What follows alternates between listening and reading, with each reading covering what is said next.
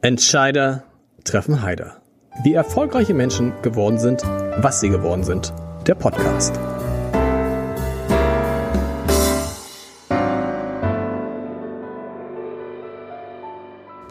Herzlich willkommen. Mein Name ist Lars Heider und was wird eigentlich aus jungen Männern und jungen Frauen, die schon zu Schulzeiten als Unternehmer arbeiten? Einer, ein sehr bekannter, ist inzwischen Bundesfinanzminister. Einen anderen habe ich heute zu Gast. Alexander Graf hat in Schulzeiten Abi-Partys organisiert und vermarktet und Websites für Mittelständler entwickelt und danach eine erstaunliche Karriere gemacht, über die wir heute genauso sprechen wollen wie über die vielleicht schlechteste Französischarbeit, die es jemals auf dieser Welt sechs minus minus, ich kann es nicht glauben, die es jemals auf dieser Welt gegeben hat. Wir wollen über kuriose Firmennamen sprechen und die Frage, da ist ja nämlich ein Experte drin, wobei es jemanden gibt, glaube ich, den ehemaligen Kaufhofchef, der mal gesagt hat, der ist gar kein Experte. Auch darüber sprechen wir gleich. Ein Experte da drin, wie es denn weitergeht mit dem Handel, sowohl in der Innenstadt als auch digital. Also, ich freue mich auf Alexander, den CEO von Spriker. Du musst einmal kurz erklären, was Spriker ist, für alle, die Spriker nicht kennen, und dann müssen wir über den Namen sprechen. Ja, moin erstmal. Vielen Dank für die Einladung. Spriker ist ein Softwareunternehmen. Wir machen E-Commerce-Software für B2B-Unternehmen und Unternehmen, die Marktplätze bauen wollen oder betreiben wollen, verkaufen das mittlerweile in ganz, ganz vielen Ländern der Welt, sind das schnellst wachsende E-Commerce-Softwareunternehmen, sind ein, über 650 Mitarbeiter genau, ungefähr. sind äh, ein wesentlicher Wettbewerber von SAP und Salesforce äh, geworden und äh, freuen uns da, dass der E-Commerce-Markt so gut läuft, überall. Spriker. Der Ja. Name. Ja, den, den, den, mit Namensfindung in neuen Unternehmen ist das immer nicht so einfach. Da haben wir eine Agentur aus Kiel gefragt. Bitte gib uns mal eine Liste von Namen, die sich gut schreiben lassen, die kurz sind und wo die .com-Domain frei ist und wo man noch das Thema Software schützen kann. Okay. Und dann kam eine Liste mit äh, 40 Namen und äh, einer davon war Spryker. Spry steht für agil frech ähm, und wir hatten aber erst einen anderen Namen in den ersten acht Wochen. Das war nämlich Krüllo. Das wollte ich sagen, Ja. genau. Krüllo. Ja, genau. Und das, äh, das, das fanden wir sah schön aus auf dem Schriftbild, aber dann hatten wir zwei, drei Kundentermine und dann wurden wir immer beim Empfang gefragt, sind Sie von der Firma Krylo? Und das kam nicht so gut an. Da haben wir gesagt, da gucken wir noch mal in die Liste rein. Und ähm, ja, da die anderen 40 Namen haben wir immer noch auf Lager. Äh, das war echt ganz witzig. Und das ist Spriker geworden. Und Crylo habt ihr deswegen nicht dann nicht gemacht, weil ihr sagt Cry und Low. Cry und Low sind ja zwei negative Adjektive oder negativ belegte Adjektive und dann gab es auch viel ähm, Gegenwind von den Entwicklern, die damals schon für uns gearbeitet haben. Die fanden das nicht so cool und ähm, Spriker ähm, war dann irgendwie doch ein bisschen cooler, weil es ja auch eine, einen echten, eine echte Sach, einen Sachbezug hat zum Thema Agilität. wenn man eine Firma gründet, die Software international verkauft und in der Zwischenzeit in allen vielen Ländern tätig ist, wieso nimmt man dann eine Namensagentur aus Kiel? Ja, A muss man ja irgendwo anfangen und ich habe ja meine unternehmerische Karriere auch in Kiel angefangen. Ähm, Wir haben das Unternehmen gegründet, tatsächlich mit dem Handelsregistersitz in Hamburg, sind aber de facto eigentlich hauptquartiermäßig in Berlin angesiedelt. Und ich habe mit der Agentur, mit der wir da in Kiel gearbeitet haben, habe ich schon vorher mal gearbeitet, ha, gearbeitet und äh, die hatten schon mal so ein Namensding für uns gemacht bei einem anderen Thema und dann wenn man dann so in einer Gründerrunde sitzt und meint, ja, wer kann das übernehmen? Und ich war schon verantwortlich für, verantwortlich für Marketing, mal andere Themen. Dann meinte ich, ja, ich kenne da jemanden, lass die mal beauftragen. Und ich glaube, das hat 1500 Euro gekostet und in Summe, glaube ich, ein ganz gutes Investment. Kiel spielt in deinem Leben eine große Rolle. Du kommst ursprünglich aus Weimar, ihr seid da mit, der, mit den Eltern nach Kiel gezogen. Ähm, und bis heute verbesserst du mich, bis heute unterstützt du, wenn du Vorträge hältst und dafür Geld bekommst, ähm, unterstützt du mit diesem Geld Projekte, wohltätige Geschichten aus Kiel. Genau, nicht nur aus Kiel, in der Regel aber aus der Region. Okay. Ja, das kann Schleswig-Holstein sein, in der Regel auch Projekte, die irgendwie einen Bezug zu Kindern äh, ähm, haben. Und ähm, das bietet sich an, weil ich bekomme hin und wieder mal Einladungen tatsächlich, um die Expertise rund um das Thema Handel loszuwerden. Dafür sind Unternehmen manchmal bereit, Geld zu zahlen. Und damit es da keine Zielkonflikte ähm, gibt, sage ich ja, bevor ihr mehr Geld zahlt, macht mal lieber eine Spende an den und den Verein. Das bringt, glaube ich, allen ein bisschen mehr. Du lebst noch, wo lebst du denn? Das muss ich, glaub ich, hätte ich im Vorgespräch mal fragen können. Aber wo lebst du denn? Ich lebe in der zwischen Kiel und Eckernförde auf einer Farm. Ah, tatsächlich. Also du lebst auch noch da. Ein schön, eine schöne, eine sehr, auf einer Farm. Auf einer Farm, genau. Bis vor drei Jahren hatten wir noch 60 Rinder, haben noch Fleischrinder äh, produziert. Die gibt's jetzt nicht mehr. Und äh, da gibt's noch ein paar Koppeln, da gibt's noch Heu, ein Pferd, ein Hund äh, und ein paar andere Tierchen. Und arbeitest von da oder pendelst dann nach Hamburg, nach Berlin oder wie machst du das? Ja, vor Corona musste man natürlich häufig pendeln. Da bin ich dann schon ähm, einmal die Woche in Berlin gewesen oder in, oder in Hamburg. Hier haben wir natürlich auch noch ein Office, ähm, bei dem ich eher mal war als in Berlin. Während Corona ist das Pendeln ja ausgefallen und mittlerweile fährt man dann zum Arbeiten nicht mehr ins Büro. Entweder trifft man sich mit äh, Kunden vor Ort oder auf einer Konferenz, aber ins Büro zu fahren, um dann vorm Zoom-Meeting zu sitzen, macht keinen Sinn mehr. Deswegen hat sich das Farmleben da jetzt doch durchgesetzt. Oder du lädst die Leute zu dir nach Hause ein, auf die Farm. Ja, es führt ja recht wenig Leute außer vom Campingurlaub in die Nähe von Kiel. Ja, deswegen ist das jetzt nicht so ein gängiger Treffpunkt, aber alle sind herzlich eingeladen. Was übrigens ein Riesenfehler ist, ne? Also gerade diese Ecke Kiel, Eckernförde bis hoch nach Glücksburg ist, glaube ich, eine, eine der wenigen unent, na, unentdeckt ist auch falsch, aber da geht noch einiges und man stellt halt fest, Philipp Westermeier, der sucht auch immer, ähm, ich will nicht sagen verzweifelt, Philipp, wenn du das hörst, schöne Grüße, an der Schlei irgendwas noch, aber da sind so ein paar Kolleginnen und Kollegen auch aus deiner Branche, die tauchen da plötzlich an Ostsee und Schlei auf. Ja, es gibt ja die Schwansener Halbinsel, das ist quasi zwischen Schlei und Ostsee der Teil, wenn man über Eckernförde hochfährt nach Kappeln und dann diese ganze Schleiecke, die ist halt wunderschön mhm. und aber Inventar irgendwie mit Alleinlage oder mit Seeblick, das gibt's halt kaum. Ähm, aber da, da, muss man da wohnen und Netzwerk aufbauen, dann geht's. Dann geht's. So, wir wollen mal sprechen, weil ich finde irre, wie, wie deine Karriere so verlaufen ist. Ich habe es gesagt, du hast und da geht bei mir immer sofort diese, die, die Erinnerung an dieses ähm, Video mit Christian Lindner. Kennst du das? Dieses, ne, der junge Christian Lindner in so, in so einem Mercedes mit seinem Mitschüler und die beiden erklären uns die Welt. Dieses Bild hast du von mir? Nein. Ich weiß nicht. nein, nein, aber das kommt sofort hoch. Du hast auch in der Schule schon angefangen. Wie alt warst du, als du angefangen hast, Abi-Partys zu organisieren? 17. 17. Wie kommt man dann da drauf, zu sagen, okay, ich mache das, ich bin ja selber noch Schüler, ich habe selber noch nicht Abitur gemacht ja. und organisiere jetzt Abi-Partys. Mm, da war ein pfiffiger Unternehmer aus Kiel, der Semesh war, das war so der Disco-König Kiel, der hat sich gesagt, wie kann ich meine Diskotheken auch in den ähm, Sommerferien füllen? Ich mache mal eine Ausschreibung und suche mir mal ein paar pfiffige Schüler, die dann wiederum ihre Freunde einladen in Diskotheken. Und diese Ausschreibung hat einen Freund von mir gewonnen, Torben, der dann später auch den Luna Club gegründet hat in, äh, in Kiel und hat dann aber alle anderen, die da mitgemacht haben in der Ausschreibung, einfach gesagt, ich habe keine Lust, das mit euch zu machen, ich mache das mit dem Alex. Und mhm. äh, dann haben wir dann 1998 glaube ich, oder 1997 war das, den ersten Holiday Club ähm, gemacht. Der DJ wurde gestellt, äh, die Flyer waren auch schon fertig von einem coolen Designer, mit dem ich heute immer noch zusammenarbeite. Und dann haben wir da 600, 700 Leute reinbekommen und haben dann gesagt, jetzt, wir haben es drauf, jetzt können wir uns selber Mottos überlegen mhm. und, äh, und auch Flyer und können das noch ein bisschen größer machen. Und so ist das dann gewachsen. Das heißt, ihr habt gar nicht die klassische Abi-Partys gemacht, sondern ihr habt Partys für Schülerinnen und Schüler oder für Ex-Schülerinnen und Schüler. Abi-Partys sind danach gekommen. Wir haben natürlich, äh, wir konnten erstmal Erfahrungen sammeln, risikoarm in die Diskothek, mussten uns jetzt nicht um das Inventar Inventar kümmern oder, oder Türsteher, das gab's da irgendwie alles, ähm, haben dann mit, mitverdient an den verkauften Tickets und später haben wir gesagt, hm, das können wir auch irgendwie selber noch besser. Wir buchen uns jetzt hier mal in coole Räumlichkeiten ein. Das gab's damals noch gar nicht so, zumindest okay. nicht in Kiel haben dann eine der größten Abi-Partys gemacht im Norwegen Kai. Das ist da, wo die, äh, wo die Colorline anlegt. Das war, ja, ich glaube, danach wurde es erstmal drei Jahre nicht mehr vermietet. Und ja, da gab es auch natürlich hanebüchende Fehlkalkulationen ähm, dabei, aber wir konnten das risikoarm ja, lernen. Ja, ich glaube, auf einer Party mit im Norwegen Kai haben wir gesagt, ja, drei Türsteher reichen, eine Tür oben, eine Tür unten, einer, der rumläuft. Bei 2000 Leuten, das ist natürlich total albern. Mhm. Da mussten wir noch irgendwie 20 Leute besorgen dann an dem Abend, weil es da richtig rund ging.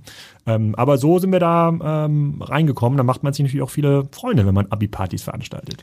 Und man schnuppert so rein in dieses Leben als Unternehmer. Du hast dann parallel, weil du dich schon immer für Technik interessiert hast, hast du parallel was gemacht für Mittelständler? Webseiten entwickelt. Genau, das kommt ja dann, das eine kommt dann mit dem anderen mit. Man braucht ja auch eine Webseite, wenn man Abi-Partys macht, dann braucht irgendein anderer noch eine Webseite, dann braucht dann irgendwie die, der Onkel von irgendeiner Tante, braucht noch irgendeine Webseite, weil er irgendwie einen Holzhandel betreibt mhm. und so haben wir dann Baltic Design gegründet und sind dann in das Webseitenbusiness eingestiegen. Damals konnte man noch Webseiten komplett als Projekt für ein paar hundert Euro kaufen. Das ist, glaube ich, nicht mehr der Fall. Nee. Dann hast du Abitur aber ganz normal gemacht. Diese Französischarbeit, das musst du erzählen, weil ich, ich habe es meinen Kindern erzählt, gesagt, ich, ich, treffe doch jetzt heute einen, der hat in Französisch eine 6 minus minus. Und dann beide gesagt, mm, mm, es gibt nur eine 6. Eine 6 minus minus gibt es nicht. 6, schlechter als 6 gibt es nicht.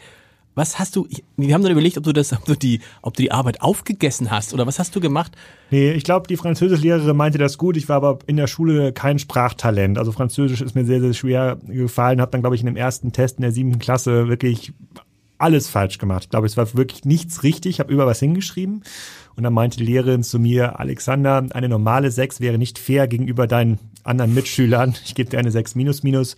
Und da habe ich mir gesagt, äh, du, das, das finde ich aber unfair. Ich möchte mit Frankreich nichts mehr zu tun haben. Da fahre ich nie hin. Hat bisher auch geklappt. Und, du warst äh, nie in Frankreich, ein nein, Trauma. Nein. Äh, Aber hast du dann eine 6 auch im Zeugnis gehabt? Weil mit einer 6 kommt man, nee, das nicht. Nee, nee, das nicht, das nicht. Dann habe ich natürlich dann Nachhilfe angefangen. Das musste ich, ich weiß gar nicht, wie lange muss man denn Französisch, wie, ich glaube, bis zur 10. Klasse muss man das ja dann Mhm. behalten. Also muss ich, muss ich mich dann vier Jahre mit Nachhilfe dann durchschlagen. Das hat auch so halbwegs geklappt. Und ähm, äh, aber mit dem Thema Frankreich oder Französisch bin ich dann nie wieder warm geworden. Witzig, bei mir war das, ich sag's nicht mit welcher, auch mit einer anderen Sprache war das so ähnlich. Ähm, und als du dann das Abi, gutes Abitur, schlechtes Abitur, man muss die Note, Schleswig-Holstein muss man ja sagen, damals eines der Top-Bundesländer, also auf dem Niveau von Bayern. Ja, ich, ich, habe ja im Handel gestartet beruflich und Ja. das weist ja darauf hin, dass es eben eher ein durchschnittliches Abitur war. Sonst wäre ich natürlich in so einen Job gegangen wie die anderen Top-Schüler auch. Okay. Aber du hast auch eine Offi- Offiziersausbildung auch noch gemacht. Das hat mich gewundert, wenn man denkt, boah, da ist irgendwie so, so ein hipper äh, Junge, der macht irgendwie Partys, der entwickelt Websites und dann geht er zur Bundeswehr und macht eine Offiziersausbildung. Ja, bei mir war ja noch in der Zeit, als ich Bundeswehr gemacht habe, ich glaube zwölf Monate war noch Pflicht. Und ähm, mein Vater ist, ähm, deswegen sind wir auch nach Kiel gekommen, Militärpfarrer bei der Gorch Fock und bei den ähm, Kampfschülern. Und dadurch kannte der so ein paar Leute und hat mich da auch mal vorgestellt. Und dann ähm, bin ich, ähm, äh, habe ich die Feldjäger kennengelernt und äh, habe mir das mal angeguckt und habe gesagt, okay, das könnte ich mir auch mal zwei Jahre vorstellen. Dann gibt's A, ein richtiges Gehalt, also ni- nicht super, super viel, aber ein gutes Gehalt, äh, freies Essen, freie Logis und äh, zwei Jahre mal, mal raus aus der klassischen Mühle ähm, mit einer ordentlichen Ausbildung. Also Feldjägerei ist eine, hat viel Rechtsausbildung, hat einen schönen Standort in Sonthofen, kommt man mal ein bisschen nach Bayern. Und ähm, das fand ich irgendwie interessanter, als nur zwölf Monate zu machen in irgendeiner Einheit, die man sich vorher nicht aussuchen Okay. konnte. Also es ging darum, ich muss es eh machen und dann mache ich es irgendwie richtig. Genau, ein Jahr mehr fand ich jetzt nicht so Okay. desaströs und äh, ich habe da viele Freunde fürs Leben kennengelernt. Aber das heißt, in der Phase war diese ganze Geschichte mit Party machen und Web Webseiten bauen äh, pausiert. Nee, das habe ich nicht weitergemacht. Okay. Das ist selbst, Das darf man selbstverständlich. neben der Bundeswehr machen, ja. Ja, wie das jetzt rechtlich war, kann so. ich im Nachhinein jetzt nicht mehr 100% nachvollziehen. Aber nee, nee, da gab's mit wechselnden Besatzungen, haben wir dann weiter bis 2004, glaube ich, haben wir noch Abi-Partys gemacht in Kiel. Damals gab es sowas, ja schon, gab es in den Anfängen E-Commerce, gab es schon, aber so richtig hat es keiner wahrscheinlich verstanden, ne? Nee, E-Commerce war noch super klein, äh, 2004. Amazon hat noch keine Rolle ähm, gespielt. Da haben wir alle noch bei Otto und äh, Quelle am Ende eingekauft. Äh, das, da war Teleshopping, glaube ich, noch viel größer als E-Commerce Okay. zu der Zeit. Äh, Das ist so, du warst dann ja auch eine Zeit lang bei Otto und ich habe mich immer gefragt, hatte Otto nicht eigentlich die idealen Voraussetzungen für all das? Weil letztlich hat Otto doch das, was Amazon jetzt macht und das, was jetzt alle machen wollen. Letztlich hat Otto das gemacht, nur eben mit Katalogen. Das war das große Missverständnis. Das haben wir alle geglaubt, dass es das Gleiche ist. Otto hat natürlich einen guten Job gemacht, äh, gemessen an den anderen Wettbewerbern im Kataloghandel, sind die einzigen, die übrig geblieben So. ist. Ne? Quelle, Neckermann, Schneider, alle raus. Ähm, und dieses Verständnis, dass ein Katalogunternehmen, was im Wesentlichen Handelsunternehmen war, also sehr stark über das Thema Sortimentierung, Qualitätskontrolle, ähm, Detailansprache, ähm, über Katalogversand gelebt hat, das hat mit den E-Commerce-Unternehmen, die später erfolgreich geworden sind, nichts zu tun. Also die Überlappung, Überlappung der Fähigkeiten ähm, war relativ gering. Große E-Commerce-Unternehmen wie Zalando, Amazon waren im Wesentlichen in ihrem Org-Chart geprägt durch Technologie ähm, Org-Charts. Also Technologie war immer ein wesentlicher Treiber, war eigentlich der wesentliche Wertschöpfungsteil in dem Unternehmen. Das war bei Otto, hat da nie eine Rolle gespielt. IT war immer unter ferner liefen. Das hing ganz, ganz lange am CFO. Daran erkennt man auch Unternehmen, die schlecht konfiguriert sind, wenn in einem Handelsunternehmen das Thema IT an den CFO reportet. Das weil, es, weil, es dann, weil es dann heißt, es geht eigentlich nur darum, das möglichst billig zu machen oder, Genau. oder macht, er macht das nebenbei. E-Commerce slash IT ist dann ein Kosten, eine Kostenstelle, die auch wie eine Kostenstelle gemanagt wird. Die wird da nicht äh, Topline gemanagt, die wird halt nicht darauf gemanagt, darüber neue Businessmodelle zu entwickeln, sondern immer möglichst günstig, möglichst risikoarm das System zu betreiben. Und alle anderen hatten das halt anders aufgestellt. Bei Amazon, bei auch bei dem About You, bei dem Zalando, bei dem ASOS war Technologie die, die wesentliche Kernwertschöpfung. Plus diese Unternehmen haben sehr schnell gelernt, es geht um Skaleneffekte. Ich muss der Größte in meiner Nische sein. Ich muss nicht der Beste im Sortiment Möbel sein, ich muss der Größte werden. Und diese Skaleneffekte plus dieses Technologiefokus haben eigentlich dazu geführt, dass diese Überlappung zwischen dem Amazon und Otto eigentlich nur so 5% betragen. Vielleicht sogar noch weniger. Und das, dieses Learning, das kam zu spät. Also ich glaube, hätte Otto das schon 2005 gewusst, wäre Otto heute ein sicherlich im zweistelligen Milliardenbereich großer Player in Europa, aber man hat halt sehr, sehr lange an dieser Kataloggenese festgehalten. Erst so 2010, 2011 so langsam verstanden umzuschalten. Das war dann zehn Jahre zu spät.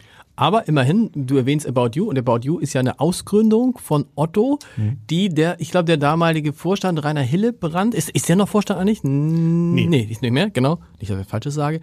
Diese Idee hatte zusammen mit, glaube ich, Benjamin Otto und äh, dann Menschen wie Tarek Müller. Ähm, also insofern hat Otto dann schon noch gerade rechtzeitig so ein einen, einen Link gekriegt, guck mal, wenn wir in die Richtung gehen, weil in dem großen Bereich Mode sind die jetzt ein total relevanter Player. Äh, wie das Ganze ausgeht, ist wahrscheinlich noch nicht entschieden. Ja. Aber sie haben zumindest schon mal einen großen Schritt nach vorne gemacht. Jein. Also okay. A, Rainer Hillebrand, glaube ich, als Vorstand einen wesentlichen Teil dazu beigetragen, dass Otto heute da steht, wo er steht. Also sozusagen auf der Erfolgsseite hat er nicht nur About You mit angeschoben, sondern Project A mit angeschoben, mhm. hat E-Ventures als wesentlichen Venture, Venture Capital Fonds mit, mit gegründet. Er hat viele Initiativen gegründet, die vor, vor über 15 Jahren, als er damit gestartet hat, ähm, hoch risikobehaftet waren. Und er hat das dann durchgesetzt. Und in dieser About You-Gründung, das haben wir ja damals mit unserer Firma eTribes als Beratungsprojekt mhm. ähm, gemacht. Da war ich dann mit Tarek Müller in so einem Workshop. Und äh, wir haben dann äh, versucht, Otto zu beraten, was kann ein neues B2C. Musst du mal sehen, eTribes war eine Firma, die hattest du zusammen mit Tarek? Genau, mit, genau. Ta mit Tarek Müller und äh, Nils Seebach. Mhm. Heute wird die geleitet von äh, Fabian Fischer äh, hier in Hamburg. Ist auch eine der größten äh, sozusagen digitalen Beratungsfirmen in Deutschland. Und damals waren wir aber, wurden wir dann gerufen von äh, Marc äh, von Marc Berg, damals der Strategiechef äh, mit Rainer Hille, der, der mit Rainer Hillebrand zusammengearbeitet haben und der meinte, wir müssen ein B2C-E-Commerce-Geschäftsmodell neu denken, neu entwickeln, weil wir haben ja die Ressourcen. Wir haben sozusagen den Finanzteil äh, mit EOS, wir haben den Logistikteil mit Hermes. Wir können uns jetzt nicht leisten, da jetzt genau. äh, bei E-Commerce zu verlieren. Und aus diesem Workshop ist dann About You rausgekommen. Das war ein klassisches Beratungsprojekt tatsächlich von mhm. ähm, E-Tribes. Und äh, zu dem äh, Projekt haben sich dann später äh, Benjamin Otto und ein paar andere noch dazu ähm, gesellt. Aber unser Pitch war ein anderer. Wir haben gesagt, auf keinen Fall solltet ihr B2C E-Commerce machen. Schaut euch doch mal den Markt an, wir müssen Schaufeln verkaufen. Macht nicht sowas wie About You. Der Name, den gab es damals mhm. noch nicht. Macht, gründet ein deutlich besseres Finanzunternehmen, analog zu Klarna. Gründet ein deutlich besseres Logistikunternehmen, weil wir müssen Schaufeln verkaufen. Mhm. Wir brauchen deutlich smartere Logistik Ansätze. Ja, sozusagen Same-Day-Delivery, Same-Hour-Delivery, so wie mit Gorillas gab es damals auch noch nicht.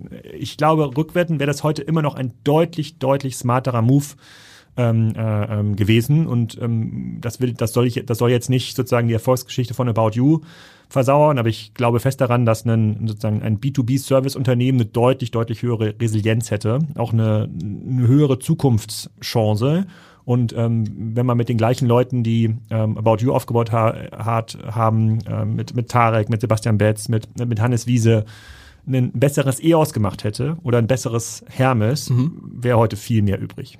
Äh, Tarek ist damals mit rübergegangen zu Otto, du nicht. Warum nicht? ich kam ja gerade mit Nils aus einem Corporate-Umfeld. Ich kam mhm. ja gerade aus Otto raus. Mhm, und das war stimmt. auch eine total coole Zeit. Mhm. Ähm, ich habe da mit Tarek ganz, ganz viele Projekte zusammen gemacht und ich konnte mir eigentlich nicht vorstellen, wieder zurück in so ein Corporate Setup zu gehen. Ich habe ähm, bei Otto damals schon viel das Thema ähm, Corporate Venturing betrachtet, also wie bauen große Konzerne eigentlich so Venture-Unternehmen, neue risikobehaftete Unternehmen auf, wie funktioniert das?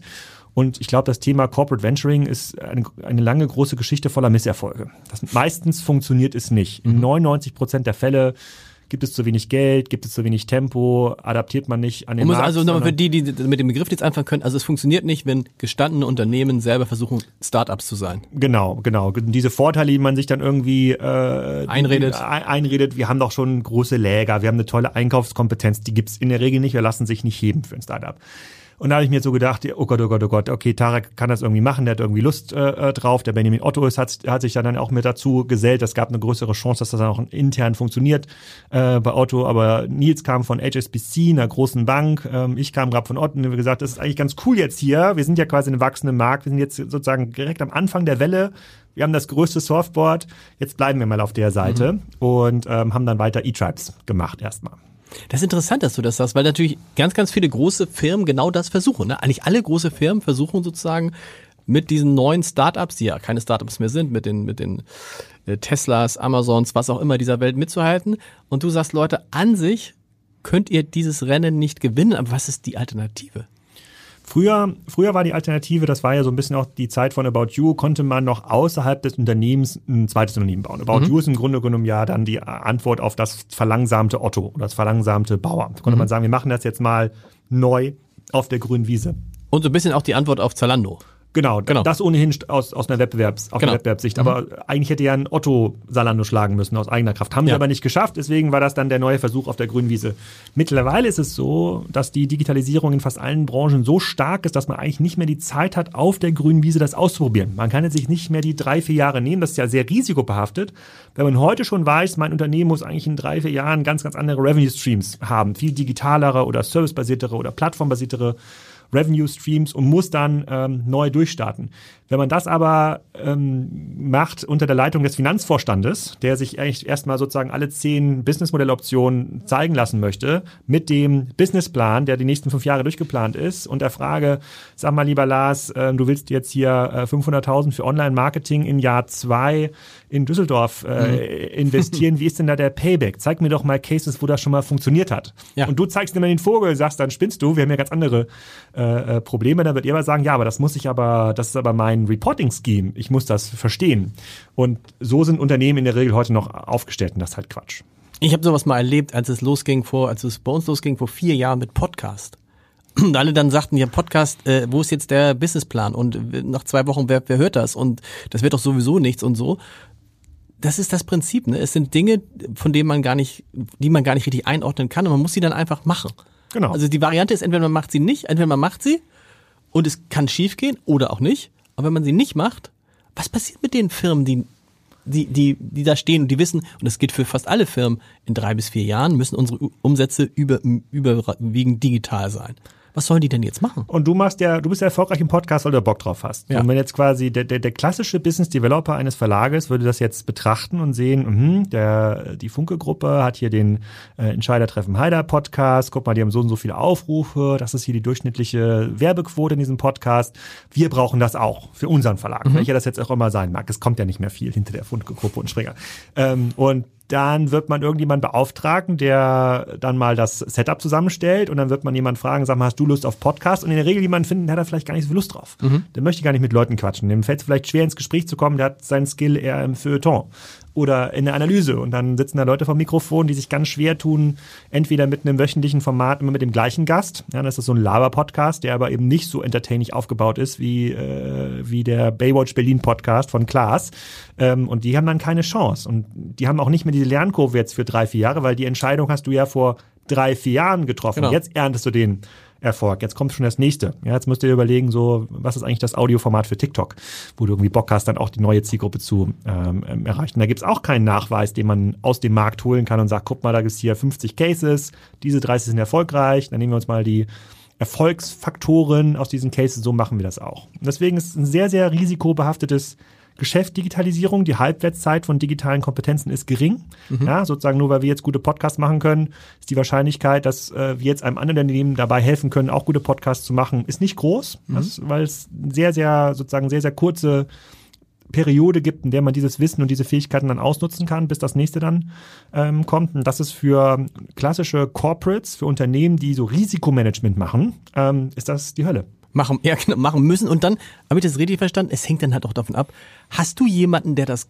also ne, wir fragen uns ja alle, warum ist Elon Musk so erfolgreich mit Tesla? Weil er Elon Musk ist. Also man hätte jetzt nicht, wenn jetzt irgendjemand beauftragt hätte, macht dasselbe, wäre es ja nicht dasselbe gewesen, weil du nicht so eine verrückte Figur hast. Oder für mich ein super Beispiel, den auch viele, die Podcast hören, gut kennen, Mickey Beisenherz. Vor vier, fünf Jahren kannte kein Mensch Mickey Beisenherz. Also böse, vielleicht auch vor sechs Jahren, ich weiß nicht, der hat sich sozusagen seine eigene Reichweite, sein eigenes Publikum, seine eigenen Medien ja. äh, aufgebaut und ist plötzlich irgendwie mit Apokalypse und Filtercafé einer der meistgehörten Podcasts in Deutschland und es ist, ist omnipräsent. Die Kardashians der Podcasts. Genau, ja, ja, so ein bisschen. Also so funktioniert es, so funktioniert auch die, die, die, die digitale Wirtschaft?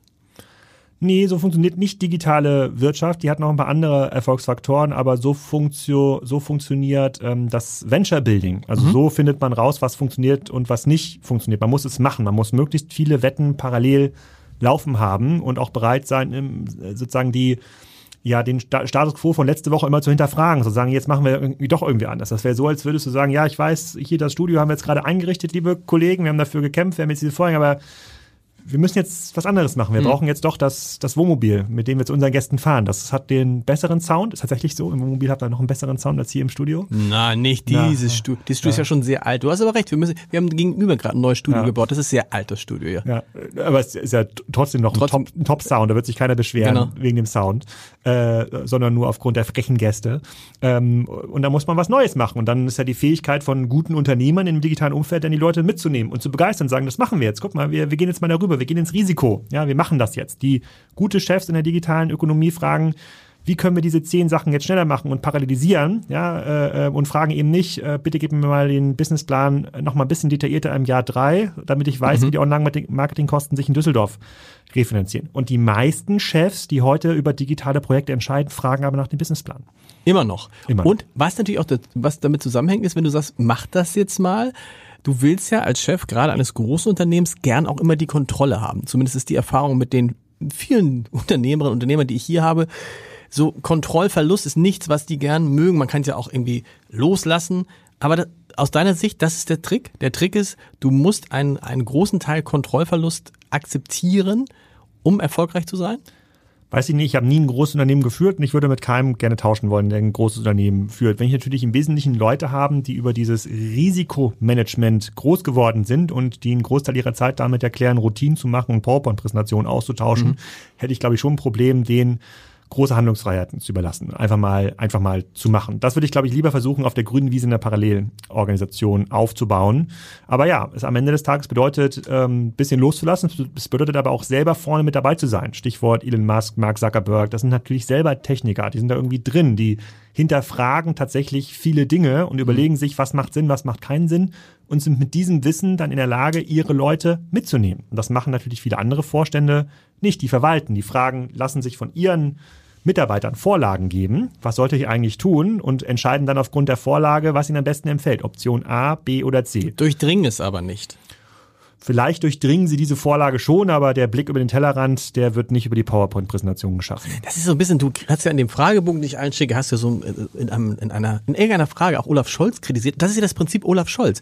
Olaf Scholz Anspruch ist ja, die Dinge selbst zu verstehen, um dann eben nicht angewiesen zu sein auf Vorschläge, die ihm andere machen, wann immer das Kabinett zusammentritt oder auch seine Minister bei ihm sind, erzählen die ja, dass man hinterher rauskommt mit einem Vorschlag, der gar nicht auf dem Tisch lag, weil Olaf Scholz eben nochmal schnell einen selber entwickelt hat. Das kann man doof finden, das kann man schlecht finden, aber eigentlich ist es das Elon Musk. Man könnte jetzt sagen, Olaf Scholz arbeitet mit denselben Methoden wie Elon Musk.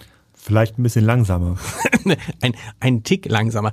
Was auch noch dazu gehört, das fand ich interessanten Satz ähm, von dir, wer in unserer Branche sieht, hat keine Chance auch das ist ja, wenn man das, wenn man sich das in den großen Unternehmen umguckt, diese Umstellung, wo dann plötzlich dieser Moment kommt, wo dann wollen wir uns nicht mal duzen, wo du denkst, ja, eigentlich an, alles andere ist, wenn man ein digitales Unternehmen werden will, eigentlich Quatsch.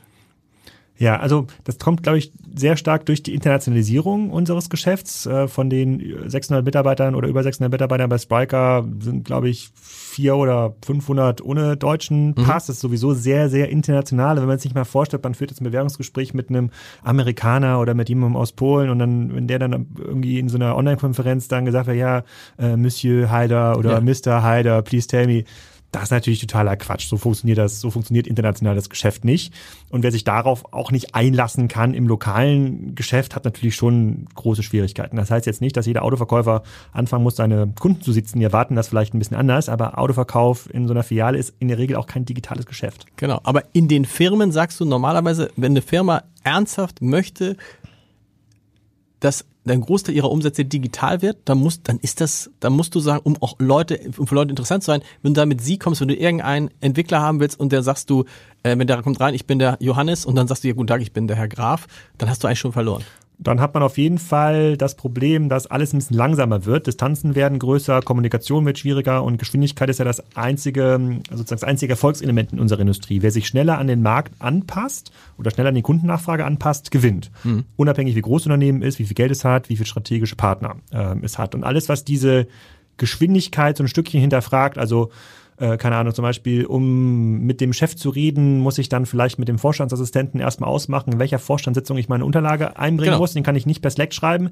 Macht's alles langsamer. Ja, das ist sozusagen, wenn da jetzt jemand drauf steht, gesiezt zu werden oder mit Doktor angeredet zu werden, ist ja auch ein sehr, sehr deutsches Phänomen äh, noch, dann macht's halt langsamer. Und das bedeutet, dass man eben weniger wettbewerbsfähig ist. Macht dir das eigentlich diese Geschwindigkeit manchmal selber ein bisschen Sorge, wo du denkst, okay, Spriker ist jetzt gerade, läuft gut, aber in zwei Jahren kann sein, dass es keiner mehr braucht? Äh, nee, Sorgen macht mir das nicht. Ich weiß es ja. Ich weiß ja, dass sich die okay. Unternehmen, dass sich die Unternehmen oder die Dinge, an denen wir beteiligt sind, das gilt ja genauso für unsere Kunden wie mhm. für uns selbst. Ja, ich muss mich, ich muss auch immer in der Lage sein, dass die Software quasi neu zu entwickeln oder schneller weiterzuentwickeln oder zu überlegen, sind diese Dinge, die ich vielleicht bis vor zwei Jahren noch alle in-house machen möchte, kann ich die über einen, über eine Partnerplattform, über eine, wir nennen das App Composition Plattform irgendwie nach außen lagern, um dann schneller zu werden, um dann auch so, äh, sozusagen einfach ein paar Evolutionsstufen zu überspringen, weil sonst äh, sozusagen, wir nerven natürlich jetzt einen Salesforce und Hybris enorm. Mhm. So, aber vielleicht ist es in fünf Jahren nervt uns irgendjemand, der in der Lage ist, einfach viel mehr IT-Power, viel mehr Partner-Power auf seine Plattform zu bringen. da müssen wir schon sehr, sehr ähm, hellwach sein, ja. Ich bin gerade überlegen, wir feiern ja im Jahr 2023 den 75. Geburtstag des Hamburger Abendblatts. Ist ja auch, man kommt sich so alt vor. Ist das, ist das, ist aber auch du bist ja noch nicht, was, du bist ja noch nicht 75 nee, Jahre aber ist dabei. Auch, aber ist auch was, aber ist doch auch irgendwie, wird es das noch geben? Wird es noch Unternehmen geben, die in die Richtung kommen, die jetzt in den letzten, in den vergangenen Jahren gegründet wurden? Das ist ja eine, das ist eine Diskussion, die ich immer oft höre und die finde ich ein bisschen traurig, weil das ist doch vollkommen egal. Nee, mir ist es ja. egal. Die Frage ist ja. nur, wird es das geben oder nicht? Mir ist es, das ist mir auch Aber egal, ja. Ich, ich bin ja froh, wenn ich sozusagen mir eine Strategie oder einen Plan überlegen kann, der mal zwölf Monate okay. funktioniert. Ich werde auch mal gefragt, so was ist denn Spriker in fünf Jahren oder in zehn Jahren? Klar sagt man immer Riesenunternehmen, IPO oder ein Exit, was, aber es gibt so viele Chancen, so viele Opportunitäten, sozusagen, die ich im Wochentakt entscheiden muss und wo ich die Leute auch mal auf zwölf Monate einsparen muss oder sechs, sechs Monate ich habe gar keine Zeit, mir darüber Gedanken zu machen, mhm. was passiert, wie, wie sieht denn die Firmen, das Firmenjubiläum in zehn Jahren von, von Sprike aus. Und so ist ja fairerweise auch immer die Diskussion um die, um die Innenstadt. Ja, ja. Um, na und dann gehen die halt in drei Jahren alle, alle pleite. Kommen wir mal zur Innenstadt, das sagst du, dann gehen die halt alle pleite. Ähm, wir haben die Corona-Phase hinter uns in den Innenstädten. Jetzt merkt man, dass sich was ändert. Nehmen wir mal nur die Hamburger Innenstadt. Was ändert sich denn? Man merkt, das will ich gerade erzählen. Was ändert sich in der Hamburger Innenstadt ist, die Innenstadt ist quasi beraubt worden der Hamburger Käufer, der Hamburger Kunden. Es ist eine reine, also ist sehr zugespitzt, aber diese Innenstadt ist eine Innenstadt für Touristen vor allem. Woran liegt das? Irgendwie, die Hamburger Kunden kommen aus mehreren Gründen nicht mehr rein. Viele kommen einfach nicht mehr rein, weil sie gar nicht mehr in der Innenstadt arbeiten, sondern weil sie mobil arbeiten.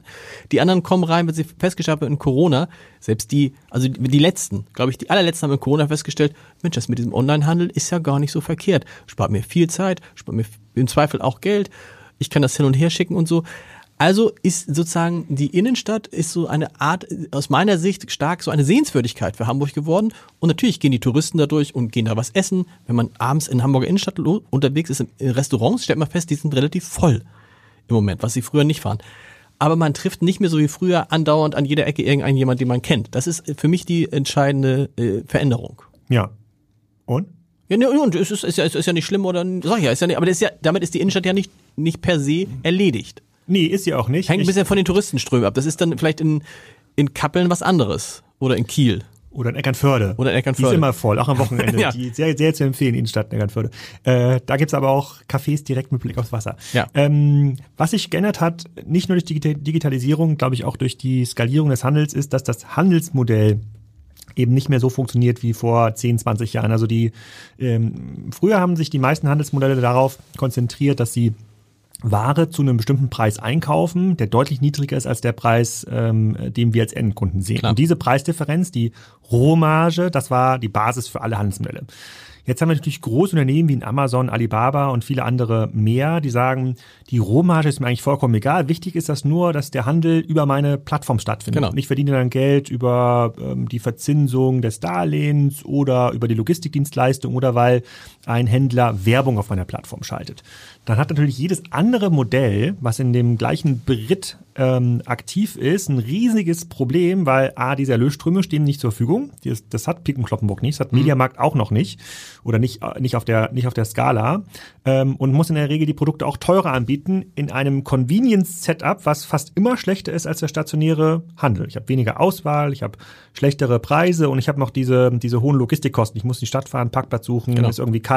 Und ähm, deswegen ist meine These, dass die meisten Handelsmodelle, fast alle Handelsmodelle, die noch auf dieser Rohmarge basieren, die werden keine Zukunft haben. Handelsmodelle, die natürlich ein sehr exklusives Sortiment haben, findet man ja auch international ganz, ganz viele, ähm, wie zum Beispiel in Sarah und H&M, äh, die, die, die einen höheren Schutz haben vor dieser, vor dieser Preiserosion. Weil die Marke die haben, so stark ist? Nicht, weil die Marke Oder? so stark ist, dann kann man nur diskutieren, ob H&M stark genug ist, um sich einem Shein zu widersetzen. Mhm. Wahrscheinlich nicht.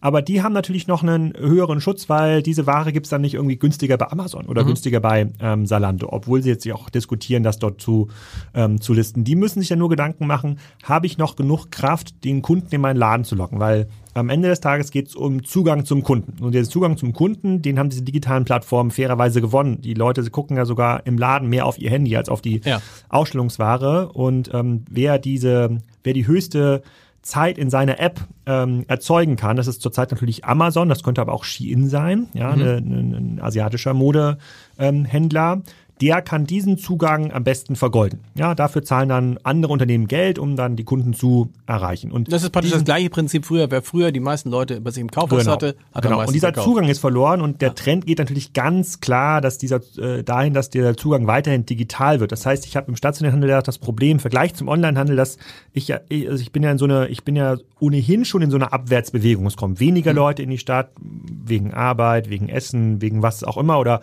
hier einen tollen Podcast auf. Mhm äh, äh, Podcast aufzunehmen. Ähm, alle sozusagen Erosionsfaktoren rund um mein Ladengeschäft führen eigentlich dazu, dass es eigentlich noch unattraktiver wird. Der Kaffeeladen nebenan ist zu, das gute Restaurant macht vielleicht erst um elf auf oder schon um sieben zu. Genau. So, es wird immer noch vier sozusagen. Tage geöffnet. Genau, genau. Es wird eigentlich sozusagen, das baut sich immer weiter ab, aber ich sehe darin gar nicht so ein riesiges Problem, weil ähm, klar, es scheiden diese Handelsmodelle aus, aber es führt natürlich dazu, dass mehr Büros in diese attraktiven Lagen verlegt werden. Mhm. Unser Büro von Spriker in Hamburg haben wir auch. Mhm ist im fünften Stock ähm, über dem ehemaligen Esprit, direkt am Hauptbahnhof. Äh, okay. Sozusagen, wovor dann da ja. war eine Resterampe drin, jetzt gegenüber vom äh, Rossmann. Mhm. Ähm, und warum haben wir diesen fünften Stock bekommen? Der war im Rohbau noch, als wir den bekommen haben, weil ähm, der Vermieter irgendwann gelernt hat, hm, Esprit wird nicht weiter nach oben wachsen. Die werden nicht nach der ersten, zweiten und dritten auch noch die vierte, fünfte mhm. Etage haben, sondern äh, die gehen vielleicht bald raus. Also vermieten wir das mal. Und äh, hier übrigens in diesem Gebäude haben wir jetzt auch ein Büro damals angeguckt, war okay. auch frei tatsächlich. Ja. Und, äh, und das passt da kommen natürlich jetzt noch mehr Leute in die Stadt, die dann da arbeiten. Die konsumieren natürlich dann auch äh, mehr in der Stadt, in der Regel natürlich erstmal in der Gastronomie.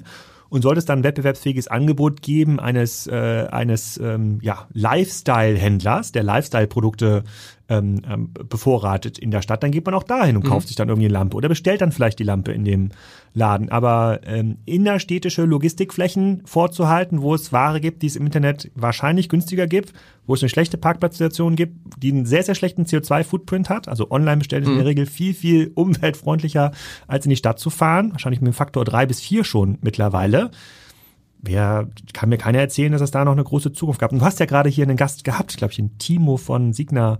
Mhm. Der hat ja hier ganz groß erzählt, dass das, äh, dass das Mehrnutzungsszenario der Innenstadt, dass das das, ja, dass das eigentlich die Hypothese von von mhm. äh, von Signa ist. Das halte ich für totalen Humbug.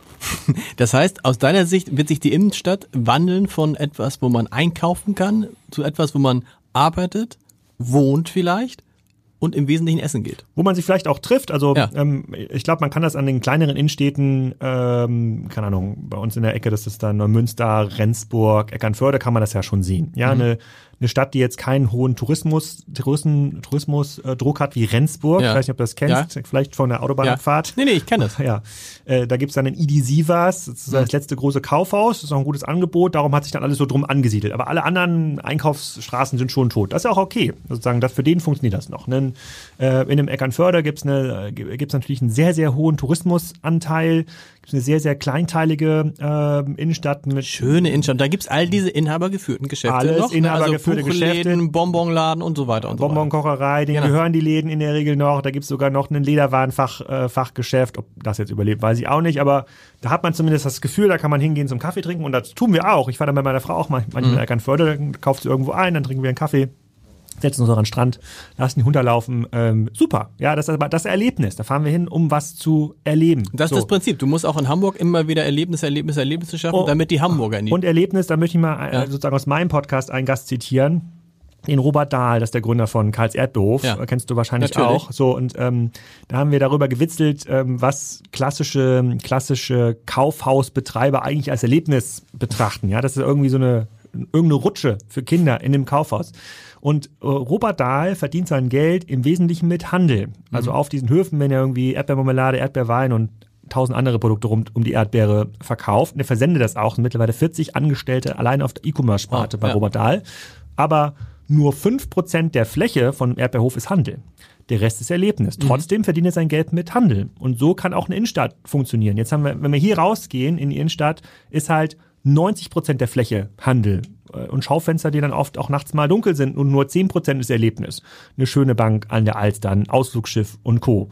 Wenn sich das ein bisschen dreht, kann auch Handel in der Innenstadt noch weiterhin stattfinden. Mit exklusiven Produkten, die ich eben nicht bei Shein oder Amazon ähm, kaufen kann, die ich mir einfach nach Hause schicken kann. Was kann man da lernen von dem Buchhandel? Der ja bei aller Digitalisierung äh, und bei der großen Konkurrenz von Amazon, trotzdem werden noch in Deutschland zumindest 90 Prozent der Umsätze im Buchhandel stationär gemacht. Was ist bei denen anders als bei anderen? Das glaube ich nicht. Doch, Nee. doch.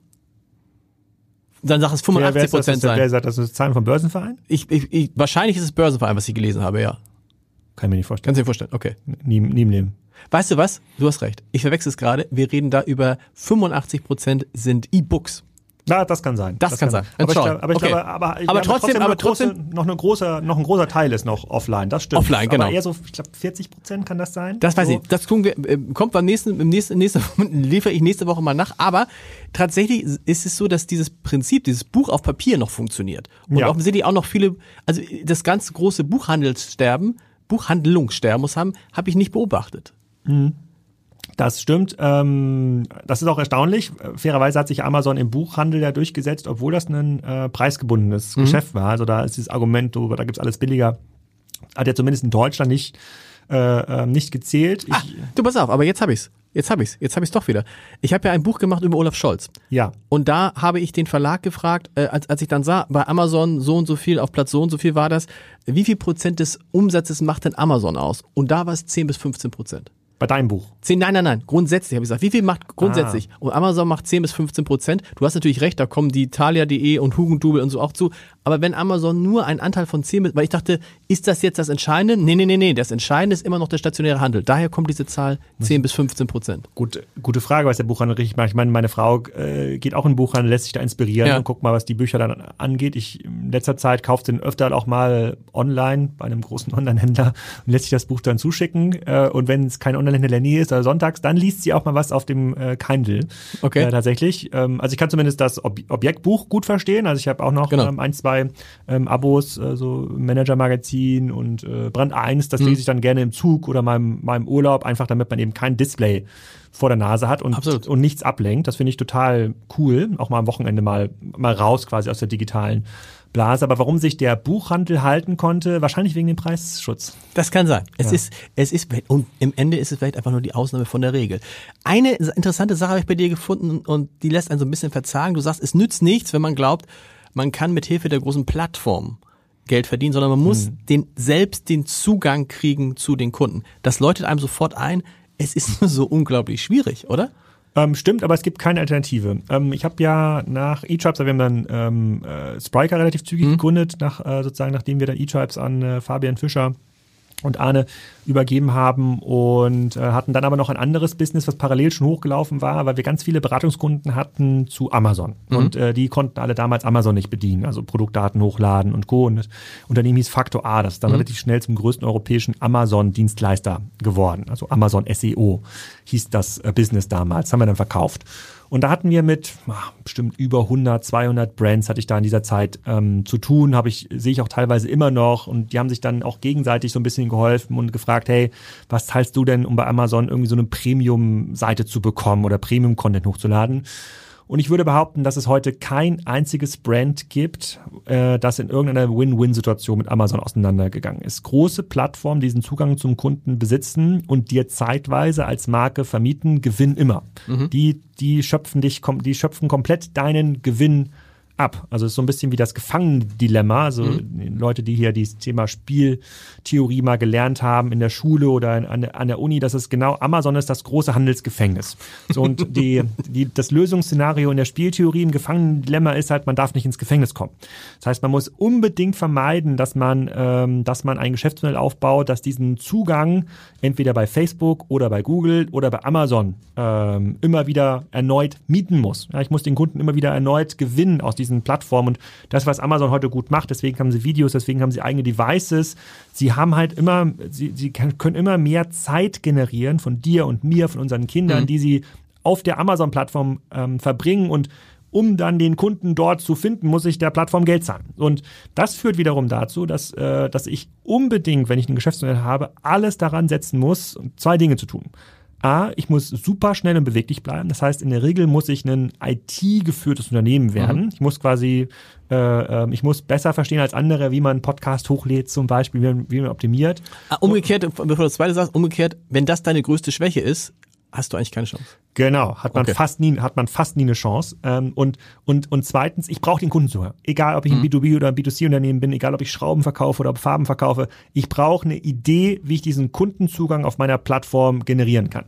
Klar ist das schwierig. Angenommen, du verkaufst jetzt, du kaufst jetzt, verkaufst jetzt hier als Rode. Das, äh, ich, ich glaube, mhm. das darf man jetzt sagen. Das sind jetzt hier die. Stände, an denen die Mikrofone genau. hängen. Ist, ist eine ganz bekannte Marke. Und dann denkst du, ja, aber hm, Alexander, wie soll ich das denn machen? Ich verkaufe diese Ständer bei Amazon und bei Thomann und auch bei Mediamarkt kann man die genau. kaufen und da kommt doch keiner in meinen Online-Shop und, und kauft die dann. Und ich sage, na ja, pass mal auf. Also Thomann wird auch irgendwann eine Plattform, auch wenn die nett sind und hier ein total cooles Hamburger Team ja. haben, aber auch die müssen irgendwann mehr Werbeeinnahmen äh, generieren, weil sie ins Plattform-Business migrieren. Die können ihr Geschäftsmodell nicht mehr durch die Handelsmarge generieren, weil nämlich Rode irgendwann bei Amazon auch die Preise senken muss. Dann wird Thomann auch weniger dafür verwenden können ihr müsst euch was überlegen. Die, die, die, die stumpfe Idee, die in der Regel kommt, ist, ja, wir, wir machen jetzt den Mikrofonständer smart, damit wir wissen, wie viele Podcasts aufgenommen wurden, damit ich dem Lars irgendwann mal eine mhm. E-Mail schicken kann über einen neuen Podcast reicht in der Regel halt nicht aus. So, und dann muss man sich überlegen, wo sind diese Kunden? Wie kann ich die, wie kann ich mit denen was machen?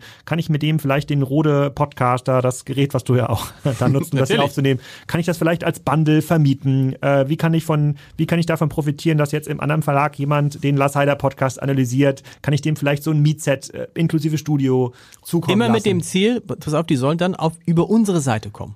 Genau. Also so ein bisschen wie wir das bei abendblatt.de, wo wir uns immer freuen, wenn möglichst viele Leute direkt über abendblatt.de kommen und möglichst wenig über Social und möglichst wenig über Google. Korrekt, korrekt. Und deswegen ist ja auch dieser Drang, den ja die Verlage haben, zu sagen, komm, ich kann euch alles über Google ausliefern oder so ein, so ein RSS-Bundler. Mhm.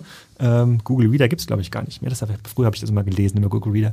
Äh, ähm, das Geschäftsmodell funktioniert nur, wenn die auf abendblatt.de genau. kommen. So, sonst, so, wenn, wenn die jetzt diesen Artikel in der Kurzzusammenfassung bei Google lesen, ich weiß nicht, ob das schon geht, dann, dann funktioniert euer Geschäftsmodell eben nicht mehr. Und das heißt aber auch mit anderen Worten, das Geschäftsmodell, was sich dann über Werbung, also wenn man ja immer die Hoffnung hat, man macht über Google eine große Reichweite und kann dann über die Werbeeinnahmen, auch das ist ein Geschäftsmodell, was mittel- und nee, kurzfristig eigentlich sofort vor allem Google nutzt. Das ähm, ist kein langfristig stabiles Geschäftsmodell. Genau. Ich sage jetzt nicht, dass man nicht auf Amazon verkaufen darf. Also ja. es gibt natürlich Unternehmen, habe ich auch verschiedene schon auch selber interviewt, wie ein Snox. Ja, mhm. die haben ihr Geschäft, also die verkaufen Socken und Unterhosen. Und man sagt so, das ist jetzt auch kein High-Involvement-Produkt, zumindest nicht für Männer. Trotzdem schaffen die es, 80 Prozent der Umsätze über die eigene Plattform zu machen. Wow. Nutzen Amazon nur noch als ja, äh, Steigbügelhalter, um mhm. Kunden zu gewinnen auch ein Miss Pompadour, äh, gerade ausgezeichnet als bester ähm, Online-Shop für Farben, die verkaufen gar nicht auf, ähm, auf, auf, auf Amazon. Da muss man, dann, ich habe den auch im Podcast gefragt, warum machst du das denn nicht? Nee, aber ich brauche die Leute auf meiner Plattform. Ich, schaff, ich schaffe es bisher auch über Facebook und andere Communities irgendwie so einen Austausch äh, zu erzeugen, ähm, dass ich eben nicht auf Amazon äh, ähm, sein will. Vielleicht muss aber mal ein Teil des Sortimentes dort listen, damit, wenn Leute nach Miss Pompadour bei Amazon suchen, dort beginnt ja die Suche, mhm. damit sie eben nicht das äh, äh, Mr. Pompadour Konkurrenzprodukt äh, kaufen. Also gibt es ganz verschiedene Taktiken und auch da muss man jede Woche neu überlegen, was funktioniert, was funktioniert nicht, was ist erlaubt bei Amazon sozusagen, wo ist der Graubereich, wie kann ich vielleicht über das Cross-Border-Geschäft vielleicht nochmal hier einen Euro ähm, verdienen und das ist dann vielleicht jetzt nicht Technologiekompetenz, aber das ist Datenkompetenz. Mhm. Da geht auch wieder in diesen Technologietopf ein. Das kann man sich nicht kaufen. Da geht's nicht irgendwie, dass so geht Amazon-Buch, was ich mir kaufen kann und dann bin ich ein guter Farben, äh, Farbenhändler, sondern ich muss da selber drin sein. Und das, es funktioniert auch. Also es, man kann sich unabhängig machen von den Plattformen. Alexander, das war hochinteressant. Ich muss dich nochmal einladen, es gibt noch so viel zu erzählen. Am Ende musst du nochmal sagen, du schreibst in dem Fragebogen, du seist kein guter Manager. Warum, ja. warum sagst du das? Das war neulich, DJ Bobo war neulich in diesem Podcast und das ist, vielleicht ist es im Moment so diese Phase, der sagte, er sei nur ein mittelmäßiger Sänger. Und das stimmt, du noch, du bist, DJ, ich, ich, mag ja die DJ Bobo Musik sehr, die haben wir früher in der Abi-Party auch ja. oft gespielt, aber ich glaube, Sängertechnik, vielleicht hat er auch recht, aber ja. er ist ein sehr erfolgreicher er, Sänger. Absolut, ja. er sagte, aber warum du mittelmäßiger äh, Manager? Es gibt eine, ich, ich unterscheide so ein bisschen zwischen Unternehmer und Manager. Und Manager hat natürlich die, ähm, die Aufgabe, Menschen zu führen, sich mhm. anzuhören, wie war, wie war deren Woche, was brauchen die für Informationen aus dem Leitungsgremium, wo brauchen sie vielleicht noch neue Mitarbeiter und ich bin immer sehr zufrieden mit mir selbst. Ja, ich sozusagen, ich bin lieber, ich, ich mache die Dinge lieber selbst schnell. Ja, ich lerne selber, wie so ein Podcast funktioniert, lade das dann irgendwie hoch, bevor ich dann mit dem Marketing-Team nicht zusammensetze und sage, okay, lass jetzt hier mal die beste Strategie äh, finden. Das ist, glaube ich, so eine Geduldsfrage. Ich habe einfach nicht die Geduld, der anderen Leuten ausreichend gut zuzuhören. Ich glaube, das macht mich zu einem sehr durchschnittlichen Manager. Aber ich hatte die Geduld, dir zuzuhören. Danke dir recht herzlich. Und wir hören uns mit Entscheidertreffen Heiler nächste Woche. Tschüss. Danke für die Einladung.